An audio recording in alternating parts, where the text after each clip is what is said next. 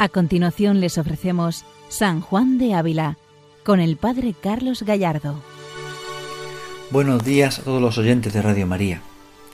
Continuamos con nuestro programa dedicado a San Juan de Ávila, doctor de la Iglesia Universal, y seguimos adentrándonos en el misterio de la vida espiritual, orientado por los consejos sabios y santos de este doctor de la Iglesia, que siempre para nosotros una bandera que nos ayuda a amar más a Jesucristo. La lectura de San Juan de Ávila ayuda al corazón a, entregarse más al Señor, nos ayuda y nos entusiasma en el seguimiento de Cristo.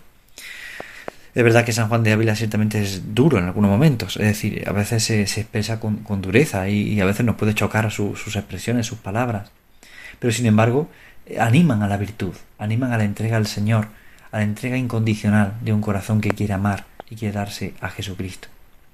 Por ello vamos a tocar hoy una carta, la carta 157, dirigida a un discípulo suyo que es religioso. Y da unos consejos muy sabios para, la vida religiosa. Por eso el programa de hoy podemos dedicarlo a los religiosos, porque da consejos muy prácticos para la vida religiosa. Evidentemente para todo cristiano, y ahora iremos viendo cómo podemos aplicarlo para cada uno. Pero ciertamente da orientaciones y consejos prácticos especialmente para la vida religiosa. Esta carta 157 hemos extraído seis consejos fundamentales que da el santo. Seis consejos. Pronto más que leer la carta completa, como otras veces hacemos, más bien vamos a, dedicarle este ratito a meditar, a reflexionar sobre estos seis consejos extraídos de la carta 157. Y son consejos que ayudan a crecer la vida espiritual. Es decir, para que uno no se engañe y ande en el camino de Dios, en el camino que Dios quiere. Son seis consejos para que uno no se engañe y busque el camino de Dios en su vida concreta. San Juan de Ávila quiere aconsejar a este religioso que, que tiene que entregarse al Señor. Le quiere recordar lo que es importante para su vida. Por esto el santo le dice, cierto más, más es de llorar el religioso flojo que el pecador engolfado en vicios, porque el pecador ve qué pena y anda en el camino de perdición, pero el religioso, que no lo es de costumbres, sino de hábito, con su vana confianza va a parar en el infierno, como de los tales profetas. ¿Qué es, ¿Quién son estos sino religiosos que son comparados a las ovejas, que son en sí mansas y no ofenden a nadie, y que vayan así mansas a parar al infierno? Cosa cierto es de gran lloro. Es decir, el santo nos sitúa en este contexto. Un pecador que se ve en el camino de la perdición, pues evidentemente sabe que está en ese camino del mal, y aunque le cueste la conversión, pero sin embargo se reconoce pecador. Pero religiosos, y todos podemos incluirnos ahí, sacerdotes y laicos también, además de los religiosos, en el que, bueno, pues sí, somos religiosos por hábito, es decir, por una costumbre, pero no hemos asimilado en nosotros la vida espiritual. Es decir, religioso aquel que es flojo, que es flojo. ¿Por qué? Porque no vive la vida espiritual en plenitud. Cumple, cumple unas, unas cuestiones concretas, cumple unos objetivos concretos, pero, pero es, débil, es flojo, no, no está entregado al Señor del todo, no ha puesto el corazón entero en el Señor.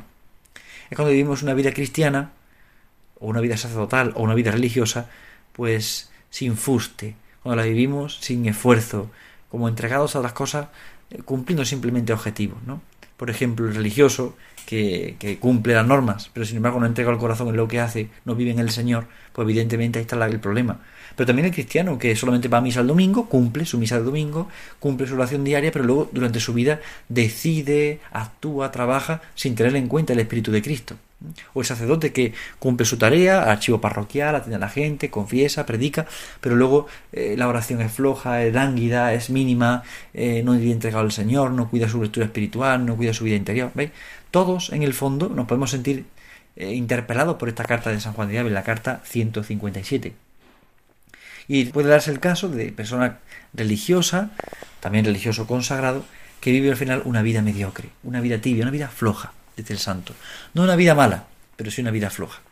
Por eso esta carta nos puede ayudar a todos, especialmente a los religiosos, porque va dirigida a ellos, pero a todos, nos puede ayudar a tomar en consideración este, este misterio y a no engañarnos y darnos cuenta de que a veces vivimos engañados y no vivimos según Dios quiere y no tenemos en cuenta cuál es la voluntad de Dios. Pues vamos a seguir estos seis consejos que el Santo Maestro da a, este amigo religioso, que están extraídos de la carta 157. Yo voy a ir enumerando los consejos y leer alguna frase del santo. No vamos a leer la carta completa, es una carta más extensa. Pero que sin embargo estos seis consejos nos pueden ayudar muchísimo para la vida espiritual y especialmente para la vida religiosa. ¿Cuál es el primer consejo? Procure siempre consejo de hombres espirituales y que le guíen, procurando saber la diferencia que hay de servir a Dios o el no servirle. Primer consejo, la dirección espiritual. Este es el primer consejo. Es decir, busque consejo de hombres espirituales. Es decir, eh, no vaya solo, no se descuide, no piense que, que lo puede todo, lo sabe todo, sino pida consejo. Procure saber cuál es la diferencia que hay de servir a Dios a no servirle. La dirección espiritual nos ayuda a descubrir cuáles son nuestras motivaciones más escondidas. A veces pensamos que algo aparentemente bueno es voluntad de Dios y a lo mejor no lo es. O algo que no me gusta lo voy rechazando, apartando y a lo mejor es el camino que Dios quiere para mí. Pues la dirección espiritual es clave para iluminar, porque es otro, bajo la asistencia del Espíritu Santo, que me da luz en mi vida concreta. ¿eh? Entonces, por tanto, la dirección espiritual es fundamental. Y ahí está el primer punto. Primer consejo que el santo da. Procure siempre consejo de hombres espirituales que le guíen. No cualquier hombre, hombres espirituales. Es decir, no buscar cualquier persona que me guíe, sino personas espirituales, personas de espíritu, personas que cuidan su vida espiritual, personas que viven la vida espiritual en plenitud que buscan la vida espiritual, que la desean, que la anhelan. Y eso es lo que me pueden aconsejar, me pueden ayudar bien a vivir en el Espíritu, a vivir en el misterio de Cristo. Por eso el primer consejo que da el santo es precisamente la dirección espiritual. Segundo consejo, recójase en la celda, apartándose de murmuraciones y pláticas ociosas que ahogan el espíritu. ¿Por qué piensa que andan algunos tan flojos y tibios? Porque nunca lo quisieron procurar ni tuvieron constancia para ponerlo por obra. El segundo consejo es el recogimiento. Es el recogimiento, es decir, cuidar el recogimiento. Esto es clave. Hoy en día vivimos derramados a las cosas de fuera.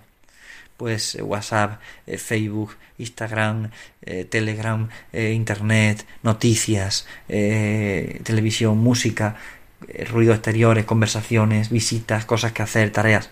Son continuamente llamadas de fuera nos hacen estar fuera. Puedo estar solo en mi cuarto físicamente, pero sin embargo estar rodeado y lleno de, todo tipo de noticias, de, informaciones, de películas, de, de, música, que me impiden el recogimiento, me impiden el silencio. Por esto dice el santo, recojas en la celda, apártese de murmuración y prácticas ociosas, porque ahogan el espíritu. Y ciertamente es así. Evidentemente para la vida religiosa, la vida consagrada, pues es más exigente ese recogimiento. Pero para todo es necesario, ¿eh? Porque si la vida espiritual no hay recogimiento, las pláticas ociosas ahogan el espíritu. Las pláticas ociosas ahogan el espíritu. Y si se ahoga el espíritu, fácilmente se pierde la, vida espiritual, se pierde la vida interior. Si se ahoga el espíritu, se pierde la vida interior. Ahí está el secreto, el recogimiento. Es un consejo que el santo da. Porque, ¿cómo andan algunos flojos y tibios? Precisamente porque no cuidan el recogimiento. En la vida religiosa, en la vida sacerdotal, también en la vida cristiana en general, perdemos la vida espiritual cuando se pierde el recogimiento. Cuando se pierde el recogimiento. Cuando fácilmente dejamos de recogernos, cuando fácilmente perdemos nuestra vida interior, cuando fácilmente nos apartamos del camino que Dios quiere para nosotros. Ahí está el misterio. Perdemos el recogimiento, perdemos la vida interior. Y eso es lo que nos ocurre muchas veces. Perdemos de vista el horizonte. Pero el santo da un paso más un tercer consejo. ¿Sabe la diferencia que hay entre el religioso que sirve a Dios y el que no le sirve?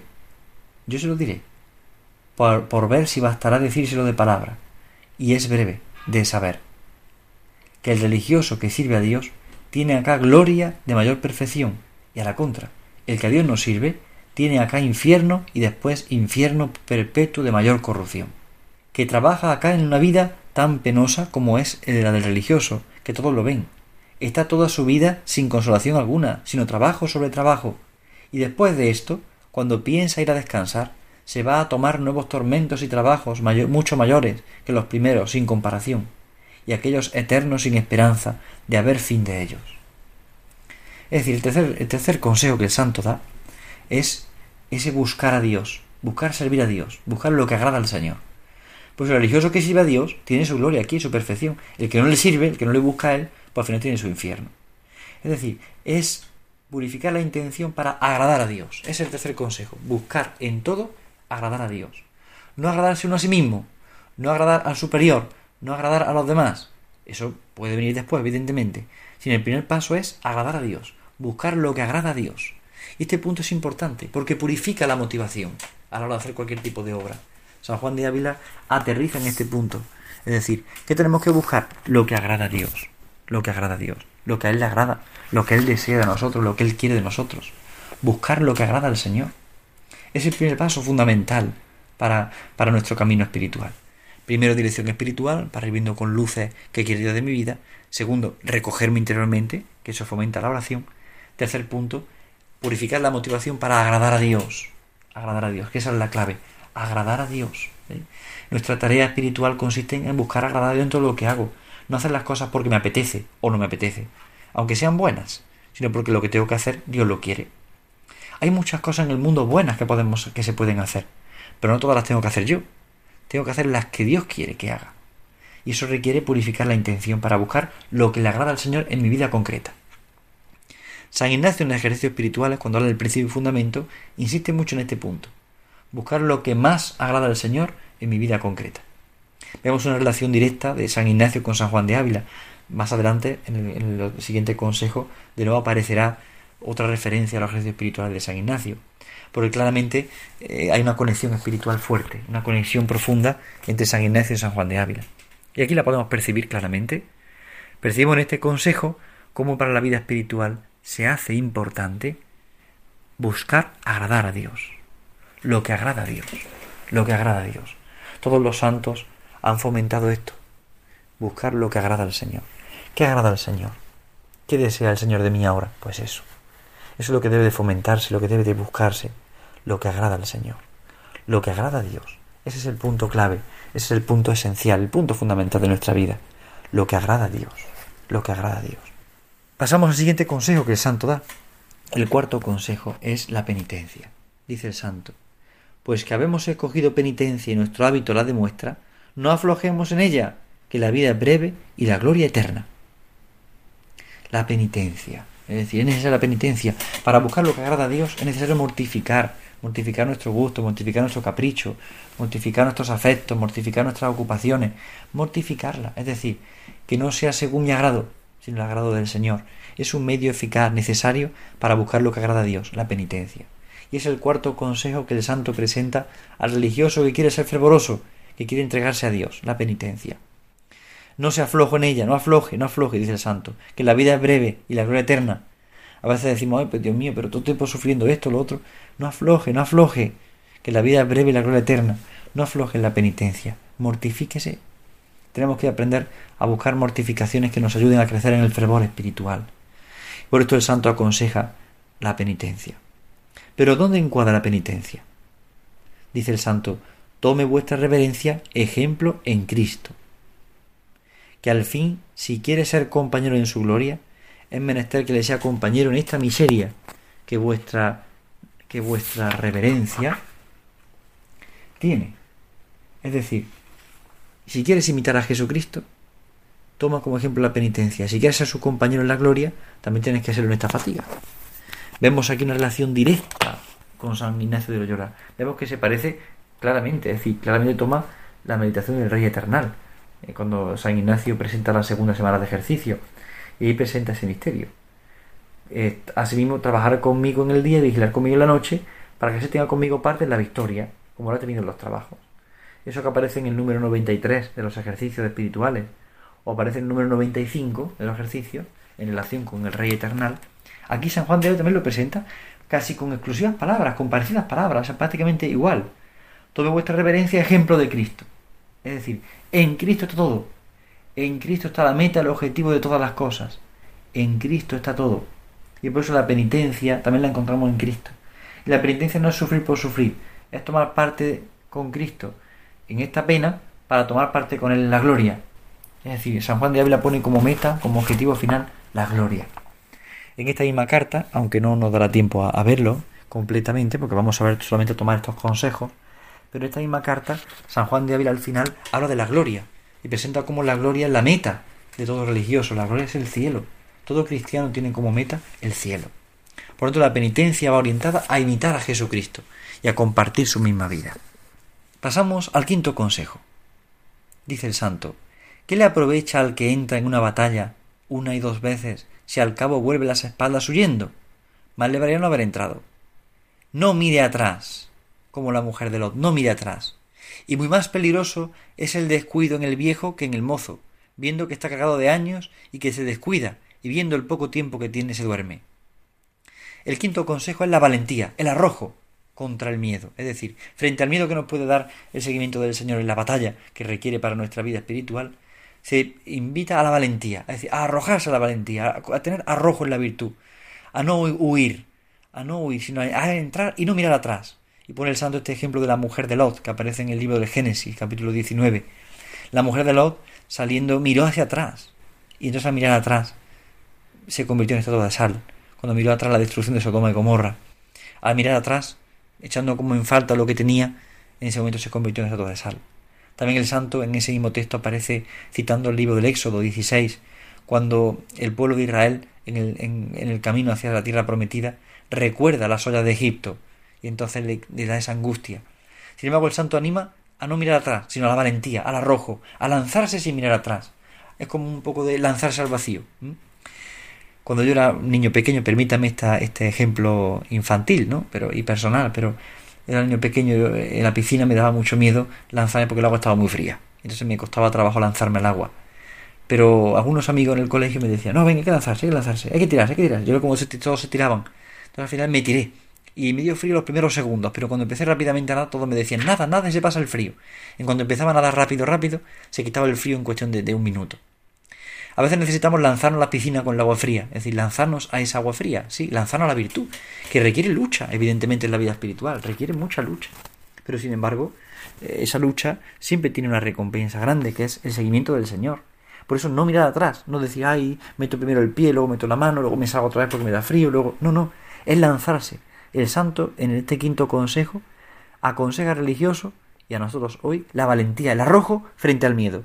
Lo que vence al miedo es la valentía, es el arrojo, es lanzarnos, lanzarnos a la virtud, lanzarnos sin miedo. Por ello es tan importante esta, esta lucha. Y el santo pone un ejemplo curioso. Eh, compara a los filisteos habla de los filisteos y, presenta como eh, esa pelea con los filisteos, que se presenta en el libro de Samuel, eh, hace que, se entienda a los filisteos como los enemigos del alma y como en la lucha luchar con ellos hasta tarde se requiere hasta la muerte significa no él cita primero Samuel 14 y dice haga como hizo Jonatán que peleó con gran trabajo afán hasta la tarde contra los filisteos ¿qué se entiende aquí por los filisteos sino contra los enemigos y hasta la tarde, si no hasta la muerte. Por eso no aparte la mano de lo comenzado, que si la apartara, la del cielo se apartará también de vuestra reverencia. Es decir, no se aparte en la lucha, no se, no se desanime. Los filisteos son los enemigos del alma, mundo, demonio y carne. Y luchar hasta la tarde, hasta la muerte. Sin tregua, tenemos que seguir luchando con valentía. El santo anima la valentía de la vida espiritual. No tenga miedo, no tenga miedo. Láncese con valentía, no mire atrás. Y ahí pasamos ya al último consejo, al sexto consejo, para que un religioso viva en Dios, para que no entre en él eh, ese engaño, sino que viva según Dios quiere. Y el sexto consejo es la vigilancia, la vigilancia, guardándose de toda frivolidad, dice el santo. Por eso todos se guarden en cualquier estado de flojedad, y más el viejo que el mozo, porque se le acaba la jornada y tiene el fin muy cercano un santo que aflojase las veces del fervor de la devoción, os haré decir que este tal santo no está en el cielo. San Juan de Ávila insiste en la vigilancia, en la vigilancia, es decir, no entre en flojedad, y especialmente el viejo, más que el mozo, porque el viejo tiene una experiencia, sea vigilante, guárdese de la frivolidad, no entre en estado de flojera, no entre, esté vigilante para no caer en la frivolidad. Este es el secreto, para que la vida espiritual se mantenga también. El sexto consejo vigilancia contra la frivolidad. Si hemos hablado tanto de la valentía, el arrojo para la virtud, ahora sígase vigilante, sea vigilante para que no entre la flojedad, para que no entre la frivolidad. Mucha vida espiritual, muchas vidas espirituales de sacerdotes, de religiosos, religiosas se pierden porque hemos consentido la frivolidad. Nos entra con facilidad, pero si estamos vigilantes, lucharemos contra ella. Pero, pero si no somos vigilantes, rápidamente se perderá. Tenemos que estar vigilantes para no perder para no perder la vida espiritual, vigilantes contra la frivolidad. Y es el sexto consejo que el santo da en esta carta. No, no, y especialmente eh, insiste en los viejos, es decir, los ancianos, los que llevan más tiempo en la vida espiritual, los que ya llevan un camino recorrido. Bien, pues estos son los seis consejos que hoy hemos podido meditar tomándolos de la carta 157 a un discípulo religioso. Primer consejo, para guardarse y buscar solamente lo que Dios quiere en nuestra vida, no engañarnos. Primer consejo, dirección espiritual. Segundo consejo, recogimiento. Tercer consejo, buscar en todo agradar a Dios. El cuarto consejo, la penitencia. El quinto consejo, la valentía, el arrojo frente al miedo. Y el sexto consejo, la vigilancia, guardándome de toda frivolidad. Estos seis consejos que el santo da a un religioso, a todos nos pueden ayudar para mantenernos en la vida espiritual, para en todo buscar a Dios, para en todo imitarle, para en todo vivir la vida con Cristo, una vida con Cristo escondida en Dios. Le pedimos esta gracia a San Juan de Ávila que nos ayude a vivir de verdad entregados al Señor y nos encomendamos a Él y a la Virgen María. Que realmente luchemos por una vida espiritual auténtica e entregada, luchemos por en todo amar y servir al Señor con todo el corazón. Dios les bendiga a todos. Buenos días en el Señor. Han escuchado San Juan de Ávila, dirigido por el Padre Carlos Gallardo.